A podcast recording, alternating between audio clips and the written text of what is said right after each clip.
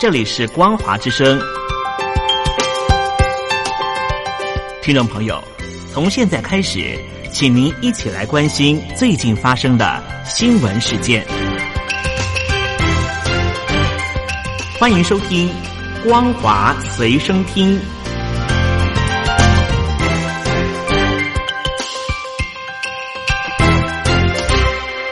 朋友好，欢迎收听光华随身听，我是黄轩。今天是中华民国一百零九年十月十九号，星期一，带大家来关心重要的新闻讯息。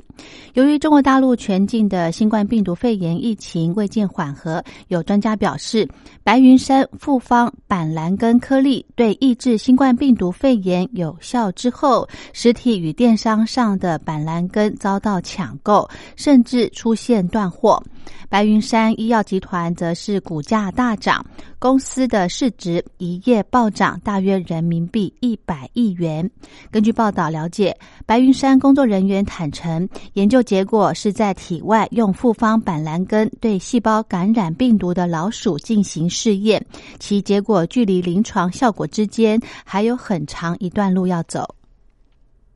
中国大陆山东省青岛市日前爆发新一轮的新冠病毒肺炎本土疫情。根据报道，防疫主管单位声称，疫情溯源调查过程中，从工人搬运的进口冷冻鳕鱼外包装阳性样本中检测。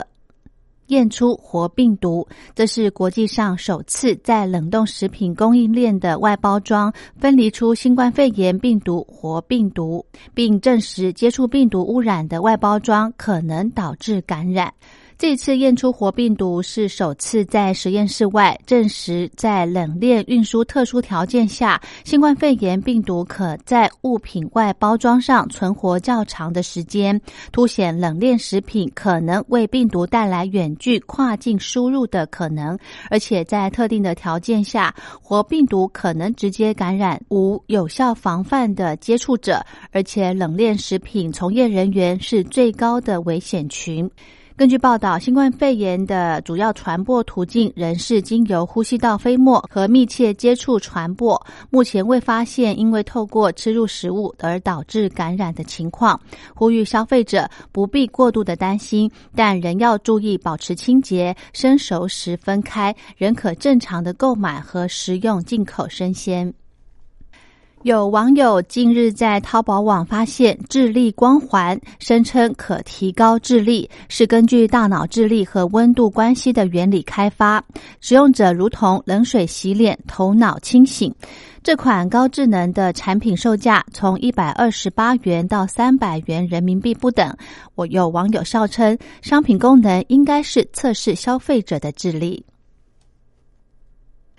由于欧美新冠肺炎疫情未见停歇，而大陆则较先复苏，加以人口基数庞大等因素，全境二零二零年电影票房在本月十五号累积达人民币一百二十九点五亿元，首次的超越北美，成为全球第一。因为疫情反复，美国各州影院。恢复营运时间仍在调整，多部好莱坞大片则采延期上档的方式，规避票房低迷的风险。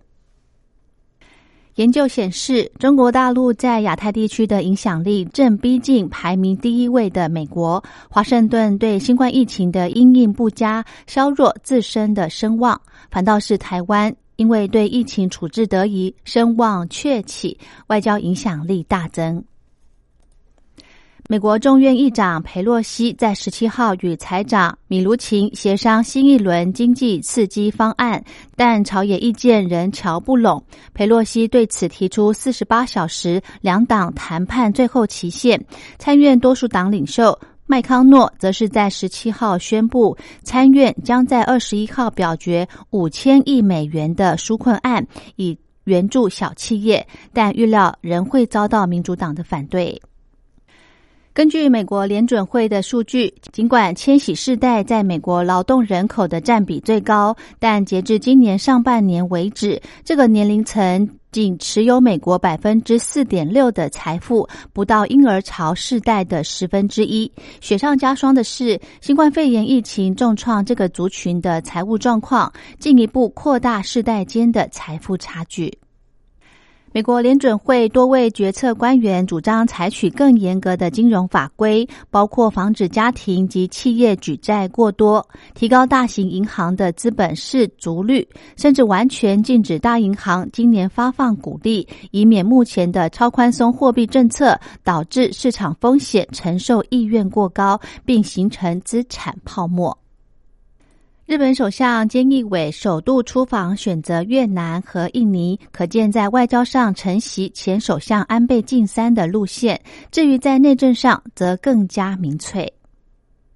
距离美国总统大选只剩半个多月，总统川普十七号马不停蹄的到三个州造势。他在首站密西根州抨击对手拜登是罪犯，还猛批民主党人反美，但刻意避谈新冠病毒疫情。民主党总统候选人拜登当天待在家中，没有公开的行程，但发表声明抨击川普的防疫不力。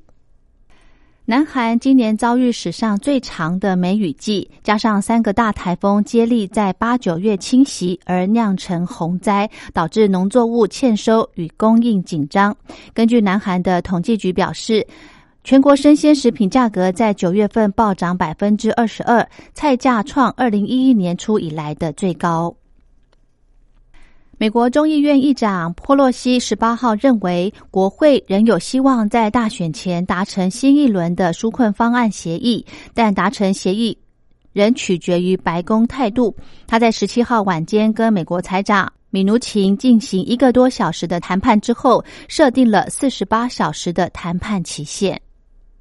南非卫生部长姆希奇昨天晚间宣布，他和妻子二零一九冠状病毒疾病检测都呈现阳性反应。根据南非政府的最新疫情数据，全国通报的累计确诊数已经超过七十万例，并有一万八千余人染疫病亡。两项数据都是非洲各国之冠。自称独立的北塞浦路斯土耳其共和国昨天进行总统选举第二轮投票。当地的选委会官员表示，现任总理塔塔尔夺下预办选票，击败现任的总统阿清席，正式的赢得总统大选。针对日本首相菅义伟近日向靖国神社供奉贡品，中共外交部表示，日本的消极举动再次反映了对待侵略历史的错误态度。中共敦促日本正式反省侵略历史。因确诊新冠病毒病例稳定下滑，澳洲第二大城维多利亚州。首府墨尔本昨天宣布稍微松绑防疫封锁措施，但官员没有解除有争议的留在家里的规定。美国总统大选已经有超过两千五百万人提前投票，创下历来的纪录。共和党总统川普以及民主党对手拜登在昨天试图吸引提前投票的选民来支持自己，在本周最终辩论登场前加强造势。几内亚在昨天举行大选，年高八旬的总统顾德希望能够在执政十年后继续掌权。顾德先前推动修宪，让他得以寻求第三任的任期之后，几内亚连续数月爆发暴力示威。位在西非的几内亚，在一九五八年脱离法国独立之后，政局频传不稳，大多是因为种族紧张引起的。日本研究人员发现，新型冠状病毒可在人类皮肤上保持活性九个小时。由此可知，要对抗二零一九冠状病毒疾病，就得经常洗手。欧洲爆发第二波的新冠肺炎疫情，累计死亡人数突破二十五万人。意大利宣布新的防疫措施，严控社交距离，而瑞士也颁布室内口罩令，而斯洛伐克则是宣布全国十岁以上的民众要进行普筛。好的，以上就是今天的光华随身听，感谢您的收听，我们下次再会。